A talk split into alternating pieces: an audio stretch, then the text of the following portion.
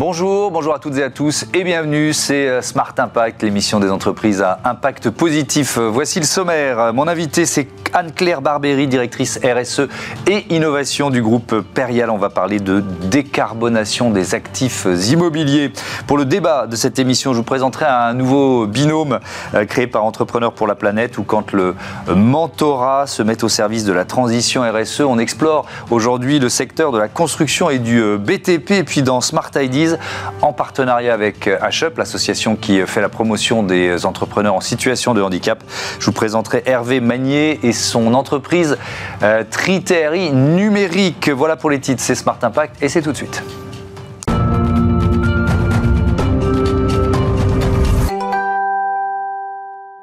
Bonjour Anne-Claire Barbéry, bienvenue. Vous êtes euh, donc euh, directrice RSE et innovation du groupe euh, Perial. Les deux sont liés la, transformation écologique et sociétale, elle passe par l'innovation?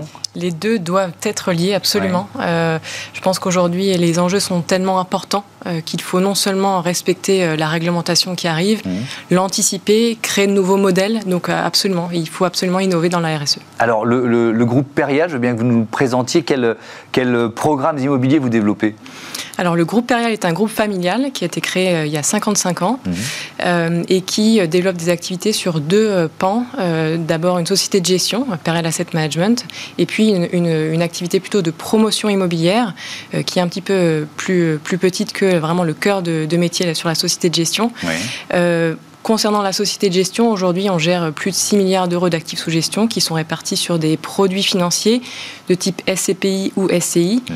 euh, et qui couvrent un patrimoine euh, qui représente euh, un million et demi de mètres carrés qui sont répartis sur principalement du bureau en France, mais également de plus en plus en Europe et sur d'autres classes d'actifs comme le commerce ou l'hospitalité. Hmm, alors on va évidemment parler de finances à impact hein, euh, euh, pour les, fonds immobiliers, mais peut-être d'abord si on essaye de, de, dézoomer quoi, le, le secteur d'immobilier, à quel point c'est un gros consommateur d'énergie aujourd'hui?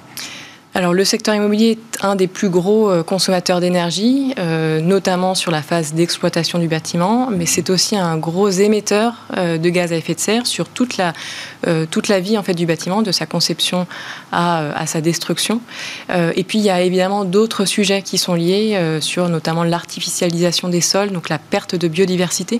Donc finalement, L'immobilier est un peu au cœur des enjeux environnementaux. Euh, il y a beaucoup d'impacts négatifs qui sont générés, mais il a aussi la possibilité de transformer ça en impact positif. C'est ce que j'allais vous dire. C'est-à-dire quand on est une part importante du problème, on, détient aussi une part importante de la, de la solution. comment ce secteur peut, justement contribuer à, cette transition écologique et, euh, et, et sociétale? Et puis peut-être avec quelle méthode? Alors, euh, si on prend par exemple le volet euh, environnemental, effectivement, on est conscient que euh, le secteur est un peu un mauvais élève sur un certain nombre de, sujets, mais on pense aussi que l'immobilier peut être régénératif d'un certain nombre de sujets.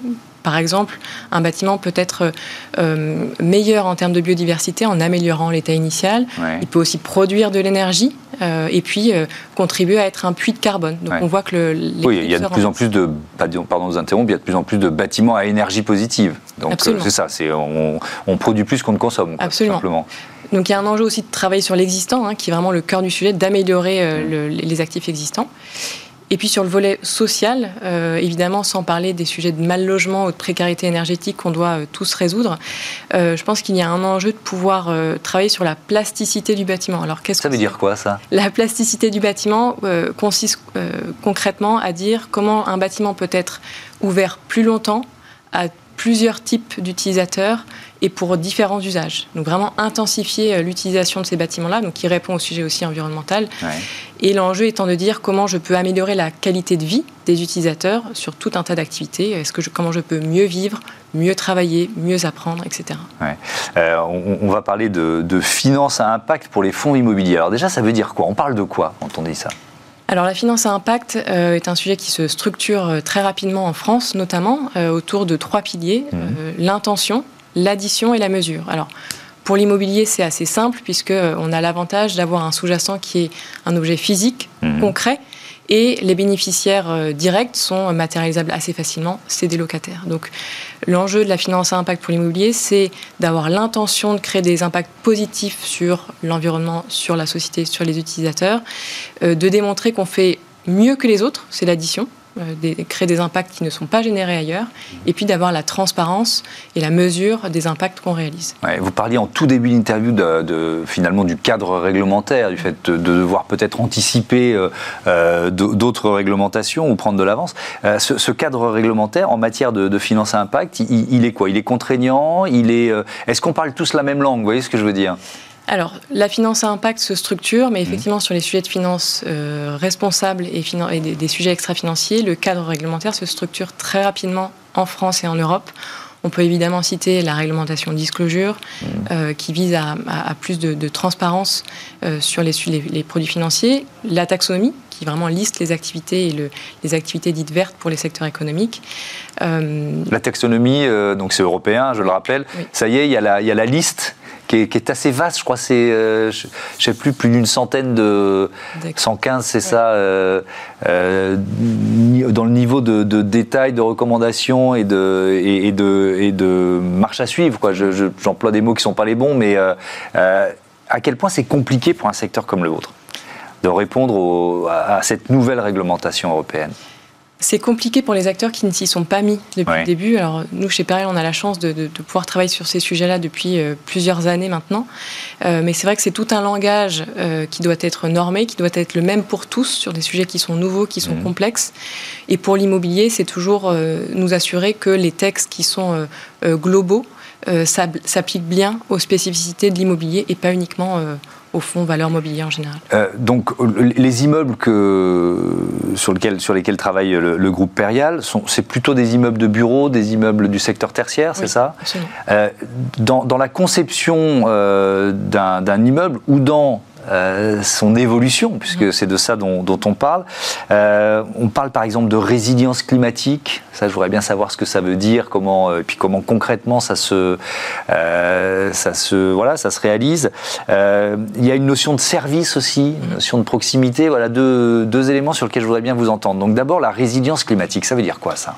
Alors la résilience climatique, c'est d'abord partir du constat qu'il y a un certain nombre d'événements climatiques extrêmes qui ne sont plus euh, situés à des dizaines de milliers de kilomètres de chez nous, mais qui sont bien présents. On parle euh, évidemment de canicules, de méga-feux, d'inondations. Mmh.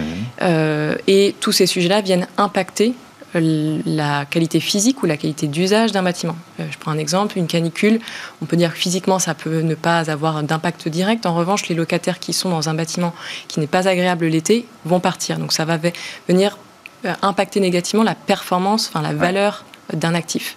Donc l'enjeu, c'est de savoir déjà cartographier tous les risques climatiques associés ce que j'allais vous dire. à un actif. J'ai un immeuble à tel endroit, euh, quels sont les risques climatiques Absolument. et ensuite, qu'est-ce qu'on fait Et alors ensuite, euh, l'enjeu, c'est de savoir à la fois ce qu'on peut faire sur le bâti, donc mhm. est-ce que je transforme un certain nombre de matériaux, je remplace un certain nombre d'équipements, sur les aménagements, euh, il peut y avoir un certain nombre d'aménagements qui peuvent être faits ou adaptés, et puis des procédures d'exploitation et de gestion au quotidien, c'est si l'événement majeur arrive et que je n'ai pas encore adapté mon bâtiment, comment je fais?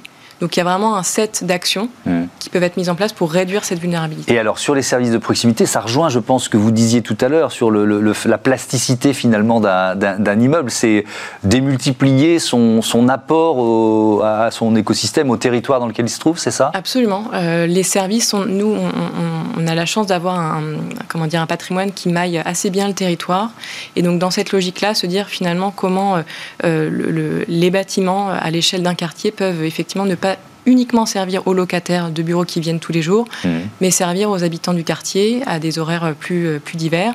Typiquement, euh, je sais pas, moi j'ai un auditorium au sein de mon bâtiment qui est assez peu utilisé tout le temps, bah, je vais pouvoir l'ouvrir à des associations, à des habitants du quartier. Ouais. Alors il y, a une question qui est une question d'actualité et une question de voilà d'habitants de, de, de, ville et je pense qu'on a dû vous la poser déjà une paire de fois, c'est les immeubles de bureaux qui restent éclairés la nuit franchement, je ne comprends pas. Euh, ça me semble une aberration, encore plus quand on est en période de, crise énergétique et de demande de la part de l'État euh, aux, Français et aux industries et au secteur économique de faire des efforts. Pourquoi, tout simplement? Est-ce qu'il y a une logique?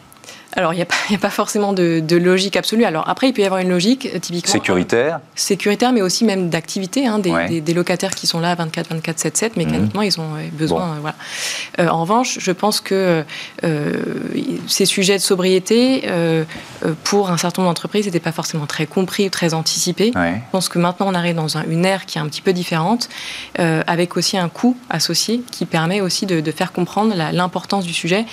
Avant, on parlait en kilowattheure, ça parlait à personne. Mmh. Maintenant, on parle en euros. Je pense que ça parle à plus de monde. Et donc, ça va inciter pas mal d'entreprises à s'y mettre. Merci beaucoup, Anne-Claire Barbery. À bientôt sur, euh, sur Bismart. C'est l'heure de notre débat avec euh, un duo d'entrepreneurs pour la planète. Vous savez qu'on est partenaire de cette association.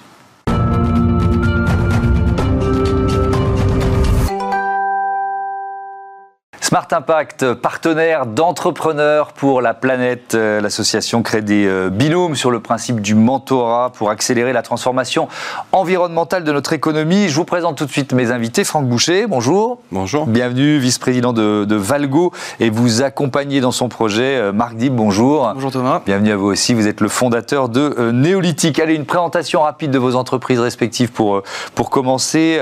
Franck Boucher, Valgo, votre métier, c'est réhabiliter les friches et les sites industriels c'est ça? C'est ça. Valgo est une société qui a été créée en 2004. Mmh. Euh, à cette époque, mon frère, le président fondateur, François Boucher, disait Nous euh, euh, n'héritons pas la terre de nos parents, nous l'empruntons à nos enfants.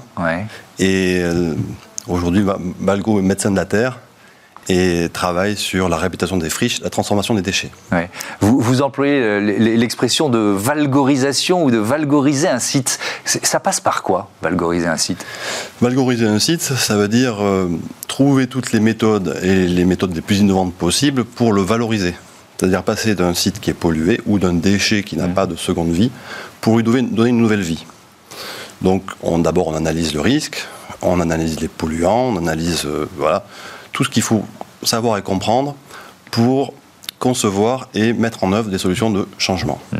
Démolir, désamianter, dépolluer le site et transformer son usage vers quelque chose qui est plus valorisant. Euh, Marc Dib, présentez-nous euh, Néolithique, vous l'avez créé il y a deux ans. Euh, avec quelle idée? Avec l'idée de euh, bah, créer un nouveau matériau de construction et à la fois aussi de valoriser euh, des matières premières qui ne le sont pas ou peu. Euh, donc l'objet de néolithique, c'est la fabrication de ce matériau-là, écolite, qui est une alternative au béton, qui est fait à partir de 100% de matières premières recyclées. Et pour faire simple, on a deux matières premières principales, des déchets minéraux et des déchets plastiques. donc dans le béton, c'est le ciment qui constitue la colle du matériau. dans écolite, c'est le plastique qui vient faire le liant. Et donc on obtient un matériau de construction qui est performant et vertueux. Ouais. Euh, pourquoi cette référence à l'ère néolithique? Bah, euh, L'ère néolithique, c'est euh, une époque de la préhistoire assez intéressante où l'homme a commencé à, traiter les, matériaux différemment, à, utiliser des matières premières un peu différentes et à les peaufiner et les raffiner. Et je pense que c'est ce dont on a besoin aujourd'hui. on, a, on a sur certains aspects une, approche assez archaïque. Hein. On creuse des grands trous et on sort des matières premières. Mmh. On est dans une, émission qui s'appelle Be Smart. Je pense qu'il y a de manière plus smart de faire que de transformer des ressources en déchets. Mmh. Euh, votre binôme Entrepreneur pour la planète, il a été créé il y a une petite, euh, une petite année. Alors vous jouez quel rôle, Franck Boucher? Le mentorat. Le mentorat. déjà, moi, euh, je coach mes deux enfants qui sont entrepreneurs. Et, j'aime les jeunes. J'aime les, j'aime les jeunes qui repensent à l'avenir, qui sont aussi au présent. Et, la rencontre que j'ai eue avec Marc, son projet m'a plu. Et tout de suite, ça a accroché tout de suite, franchement, on a discuté et le fit s'est fait. Parce que pour, expliquer comment ça marche, l'association propose quoi? Plusieurs euh, euh, entrepreneurs, enfin, créer les binômes, mais il faut que ça, effectivement, il faut qu'il y ait des intérêts communs qui, euh, s'expriment, c'est ça? Entrepreneurs pour la planète propose différents projets aux mentors. On en sélectionne un, deux, et puis, puis ensuite on rencontre le porteur du projet. Qu'est-ce qui vous a intéressé dans la démarche de, de Marc? Bon, déjà, Valgo, c'est une société innovante qui a, l'esprit start-up depuis 18 ans. Mmh. Euh, et euh, jour après jour, brique après brique, ce qui maintient l'entreprise, c'est cet esprit d'innovation euh, et, de toujours essayer de progresser, mmh. hein, innover pour durer. Et, Marc, euh, son projet de transformer des déchets pour donner une nouvelle vie à un nouveau, nouveau matériau de construction, forcément c'est dans, notre ADN. Oui, ça, ça, c'est presque un débouché pour euh, une partie des, matériaux que vous récupérez. Qu'est-ce que vous attendez, vous, euh, d'un mentorat comme celui d'Entrepreneurs pour la planète? Et moi, j'avais beaucoup apprécié, quand j'avais découvert l'association, j'avais beaucoup apprécié l'approche, c'est-à-dire de mettre en relation des personnes expérimentées qui sont en activité avec des entrepreneurs comme moi sur le sujet de, l'écologie. Et, et je trouve ça très intéressant euh, contrairement à certains circuits d'accompagnement où on va, on va avoir des personnes dont c'est le métier d'accompagner les entrepreneurs et qui sont très efficaces par ailleurs. Euh, là, on a quelqu'un qui fait la démarche volontaire et bénévole, désintéressé euh, et qui met du cœur en fait dans un projet qui, qui l'intéresse. Ce qui a été le cas, je pense, avec Franck. Et bah, ce que j'attends, moi, c'est, d'être, de bénéficier du regard et de l'expérience de Franck. Du réseau aussi, parce qu'il y a aussi une, histoire de carnet d'adresse, faut, Tout à fait. dire Franck a un carnet d'adresse assez impressionnant qu'il, a, qu'il a déjà partagé et qui qui, a déjà donné, euh, donné des pistes de développement. Mhm. Mais voilà, euh, quand on, est, quand on développe une entreprise, on a souvent la tête dans le guidon, et même si on essaye d'anticiper le maximum de choses, Parfois, on navigue un peu à l'estime mhm. et euh, c'est bien, ça permet de voir qu'on a une intuition qui marche, mais c'est toujours bien aussi de recroiser tout ça avec quelqu'un d'expérience qui a un regard euh, différent et qui a du recul par rapport aux choses. Ce, réseau, il, est lié aussi, par exemple, au groupe Bouygues, je crois. Il y a, il y a une, une, expérience personnelle qui, euh, qui, est là. Oui, ça fait j'ai 30 ans de carrière, donc je suis bien content que de pouvoir faire bénéficier ce réseau à Marc, qui est bourré de talent. Mhm. et tant mieux si mes cheveux blancs servent à quelque chose. Euh, évidemment. Euh, mais je, je, veux insister sur le fait que pour un mentor, euh, ce qui est aussi très important, c'est le retour. C'est-à-dire que moi, je me nourris d'énergie de marque. Oui, alors ça, c'est intéressant. Ça marche dans les deux sens. Ça marche dans les deux sens. comme un manager doit prendre soin de son équipe et également avoir une vraie relation de retour vers lui, mm. eh ben, avec Marc, l'énergie son énergie et, sa, sa, vitalité et son enthousiasme, bah, moi, ça me ravit d'avoir euh, en visio ou de le rencontrer pour discuter de tiens, je vais te rencontrer telle personne, on pourra approcher le sujet de telle, manière, etc. Mmh. Est-ce qu'il y a aussi euh, une question autour de la gouvernance d'une entreprise, par exemple? Quand on, quand on crée son entreprise, est-ce que c'est déjà une question que vous, vous vous, êtes posée et pour laquelle vous avez eu éventuellement besoin de Oui, bien sûr. Euh, bah, quand, quand, on, quand on crée une entreprise, l'important c'est aussi de bien s'entourer et, et, donc de réfléchir aux compétences qu'on va intégrer, qui vont venir compléter les nôtres, même si voilà, j'estime être un peu un touche-à-tout et, et, et, et comprendre pas mal de choses. Quand on crée son entreprise, il y a un côté Shiva. Euh, on n'a pas le choix, voilà. pas le choix, euh, mais c'est important de. Enfin, il faut pas être prétentieux, il faut pas penser qu'on maîtrise tout. Hmm. Il faut savoir s'entourer. Et donc, c'est vrai qu'avec avec Franck, on a beaucoup discuté euh, des, des, compétences qui me manquaient ou qui seraient intéressantes d'intégrer dans Néolithique. Et, et puis, dont d'ailleurs, lui fait partie aussi d'une certaine manière. Euh, votre objectif commun euh, et l'objectif d'Entrepreneurs pour la planète, c'est de contribuer à la, transformation de, notre économie. Pourquoi le mentorat, ça peut être un levier intéressant pour vous, Franck Boucher? Ben, Quand on mentore une société, d'abord c'est une façon de rester branché, rester dans le coup. Ça, c'est toujours bien. Et, également, c'est une façon de s'ouvrir. Quand j'ouvre mon carnet d'adresse sur un nouveau, un nouveau projet, c'est que j'y crois. Euh, et c'est que j'entrevois euh, de, éventuellement de nouveaux leviers euh, parce que ce produit-là, aujourd'hui, j'y crois. Et je pense qu'il a aussi d'autres niveaux d'innovation pour, pour, le futur. Donc ce qui est important quand même, c'est que les jeunes qui croient dans le futur, les, gens qui, les jeunes qui ont un projet pour le futur, ben, il faut les aider. Parce que je suis de la génération de nos futurs, mais vous avez compris, c'est pas mon, pas mon credo. Évidemment. Euh, vous en avez dit un mot, mais euh, en quoi il est moins consommateur, beaucoup moins consommateur d'eau, beaucoup moins consommateur d'énergie? Comment vous le fabriquez en quelque sorte? Bah, Déjà, tout d'abord, on, va, on va utiliser que de la matière première recyclée, donc on ne touche pas à la ressource vierge. Euh, dans le béton, on a beaucoup de sable, de gravier, beaucoup d'eau, vous l'avez dit, de l'eau qui s'évapore, ça, ça, on oublie souvent. En France, en plus, c'est de l'eau potable. Euh, dans Ecolite, on a que de la matière première recyclée, du minéral, du déchet plastique euh, on n'utilise aucune goutte d'eau puisque le liant est un liant polymère, c'est pas un liant hydraulique. Donc, du coup, on va réduire d'autant euh, l'empreinte carbone du produit et on, pas besoin, on a besoin de pas mal d'énergie quand même, mais on n'a pas besoin d'autant d'énergie que ce qui serait consommé, par exemple, pour la fabrication du ciment. Mmh. Euh, voilà, donc on a un produit qui est vertueux, euh, qui permet d'enfermer, ça c'était très important dans l'idée, c'était d'enfermer aussi les déchets dans des produits à très longue durée de vie, pas de refaire, comme c'est souvent le cas dans le recyclage du plastique, des, objets à très courte durée de vie, donc qui vont de nouveau avoir 86% de chances de finir dans, la, dans la nature ou dans la mauvaise poubelle. voilà, et à la fin, on a un produit très technique aussi. Et alors, est-ce que, alors évidemment, on a bien compris que ça matchait parce que vous, êtes dans des, dans des business et dans des activités qui, qui, peuvent se rapprocher ou qui se rapprochent. Est-ce que la matière première, vous allez la trouver sur des chantiers menés par Valgo, par exemple? C'est tout à fait possible, ça fait partie des pistes de développement. Valgo, comme vous l'avez compris, bah, traite de la déconstruction, du, de la rénovation, de, de, réhabilitation et aussi de la déconstruction de ces sites-là. Donc nous, on peut utiliser une partie de cette matière première-là. Euh, voilà, il y a d'autres acteurs qui font ça aussi, mais l'idée c'est ça, c'est de créer des synergies aussi avec ces grands groupes qui peuvent, qui sont évidemment des clients pour nous, mais des partenaires, des fournisseurs. Euh, voilà, on rentre dans un écosystème, on s'intègre dans cet écosystème-là. Est-ce que vous, vous êtes, vous vous êtes dit tiens, euh, je vais, je vais matcher pour Entrepreneurs pour la planète avec euh, et, et, Marc Dib parce que c'était aussi potentiellement un débouché pour les matériaux que vous que vous retraitez? C'était certainement pas la, la première raison, mais la première raison, c'est l'envie de faire. Et, ça, on a bien compris. ça, c'est la première raison fondamentale, c'est le, le, qui, plus que le quoi. Mmh. Euh, mais euh, évidemment que ce type de matériau pourra toujours trouver un débouché sur nos opérations. C'est-à-dire euh, valoriser un site, c'est aussi proposer de nouvelles solutions.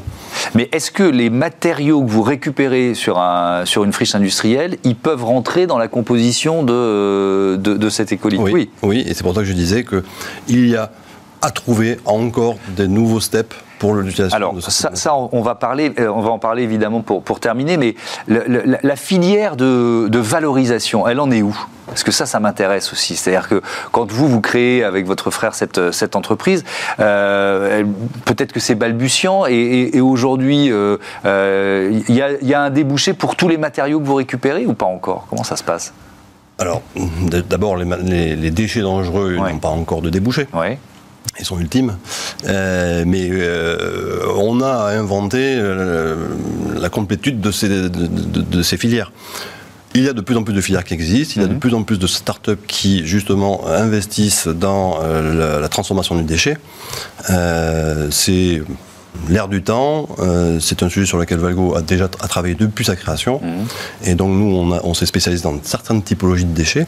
Donc on n'a pas tous les déchets. Mais euh, oui, c'est aujourd'hui les débouchés de demain, c'est de, de trouver des filières pour tout type de déchets, de déconstruction. Il y a quand même aujourd'hui une grande proportion de déchets valorisés. Hmm. Alors j'ai une double question, il nous reste un peu plus d'une minute, euh, il va falloir aller vite. Euh, d'abord sur les, débouchés effectivement de jusqu'où les colites pourraient être utilisés, et puis est-ce que vous travaillez déjà sur euh, d'autres matériaux sur le même principe? Bien sûr. Euh, en fait, l'intérêt de ce processus de fabrication, c'est qu'il est assez flexible. Donc, on va pouvoir intégrer euh, pas mal de matières premières différentes et de qualité euh, pas toujours idéale pour les recycleurs traditionnels. c'était, c'était vraiment l'ambition. Dans le recyclage, si vous voulez, on a toujours ce côté, on cherche la matière la plus pure possible et, et c'est très contraignant. Mm. Alors que finalement, quand on parle de déchets, on parle de matières qui sont impures, qui sont parfois mélangées, qui sont voilà. Et, et donc l'idée pour nous, c'était vraiment de pouvoir créer un, d'avoir un processus de fabrication qui nous permette justement de voir loin et d'élargir l'horizon du recyclage de proposer de nouveaux débouchés à toutes les entreprises comme Valgo ou comme les industriels du plastique aussi, euh, et d'autres encore euh, qui, euh, qui n'ont pas, qui, qui, sont face à des déchets ultimes et qui n'ont pas de débouchés. Merci beaucoup, merci à tous les deux et à bientôt sur, sur Bismart. On passe à notre rubrique consacrée aux startups et notamment celles qui sont en partenariat avec l'association HUP. On fait la promotion des trophées HUP dans notre émission. C'est tout de suite.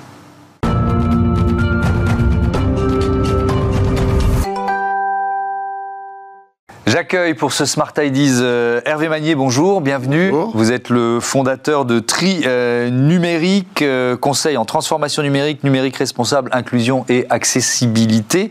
vous l'avez créé quand et puis surtout pourquoi? Alors, pour être très transparent, ce n'est pas encore tout à fait créé, le mmh. n'est pas déposé. Je suis en couveuse d'entreprise aujourd'hui.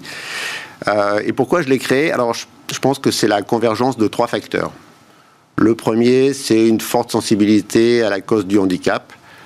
Euh, le handicap m'est tombé dessus un peu euh, par hasard et de manière très soudaine, et j'ai pris conscience de pas mal de choses euh, il y a quelques dizaines d'années, mmh. avec aussi un besoin de, transmettre et de partager mes, mes quelques 40 années d'expérience dans les systèmes d'information pour aider la cause du handicap à s'approprier toutes les technologies et tout le numérique.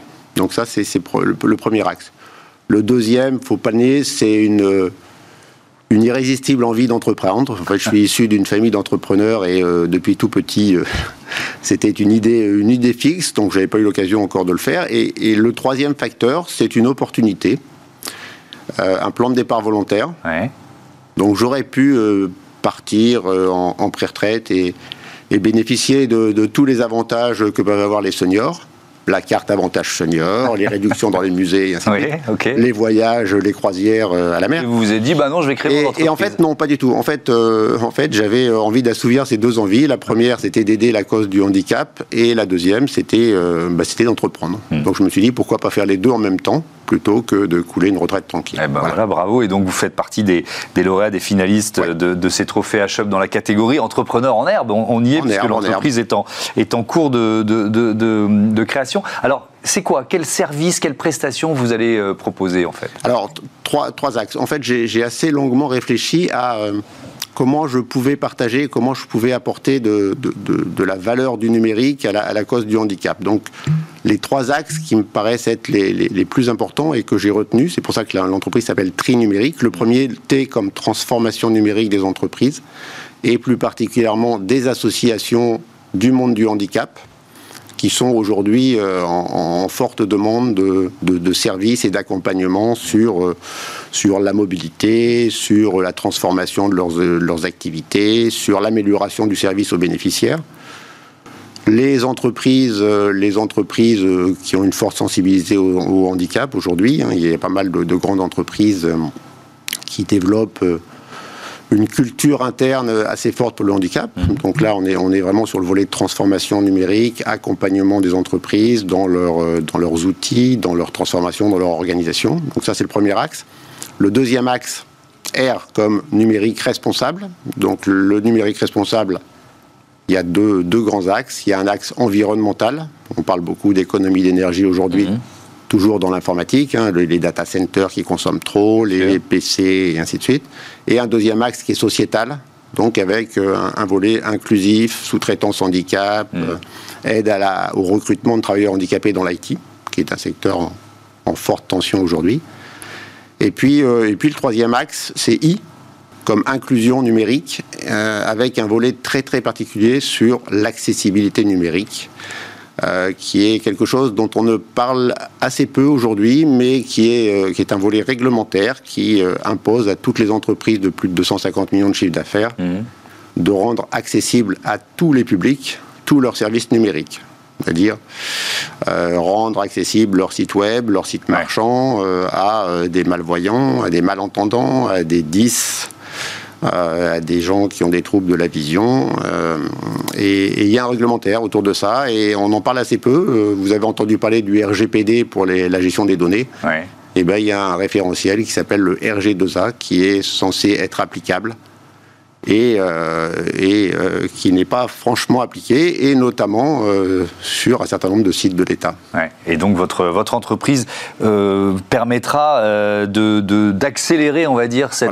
d'accompagner les entreprises dans, dans la mise en œuvre des, des, et dans le respect moyens d'augmentation. C'est tri numérique. Merci beaucoup Hervé Magnier d'avoir participé à ce numéro de Smart Impact et donc des trophées HUP. On est toujours en partenariat avec l'association euh, H-Up, évidemment. Euh, je vous dis à demain et je voudrais remercier, euh, parce que cette émission, elle se fait à plusieurs. Louise Perrin à la programmation et à la production, assistée de Lily Zalkin, Louise Merlin au son et Angèle Jean Girard à la réalisation. Salut, belle fin de journée sur Bismart. Merci à vous. Merci beaucoup.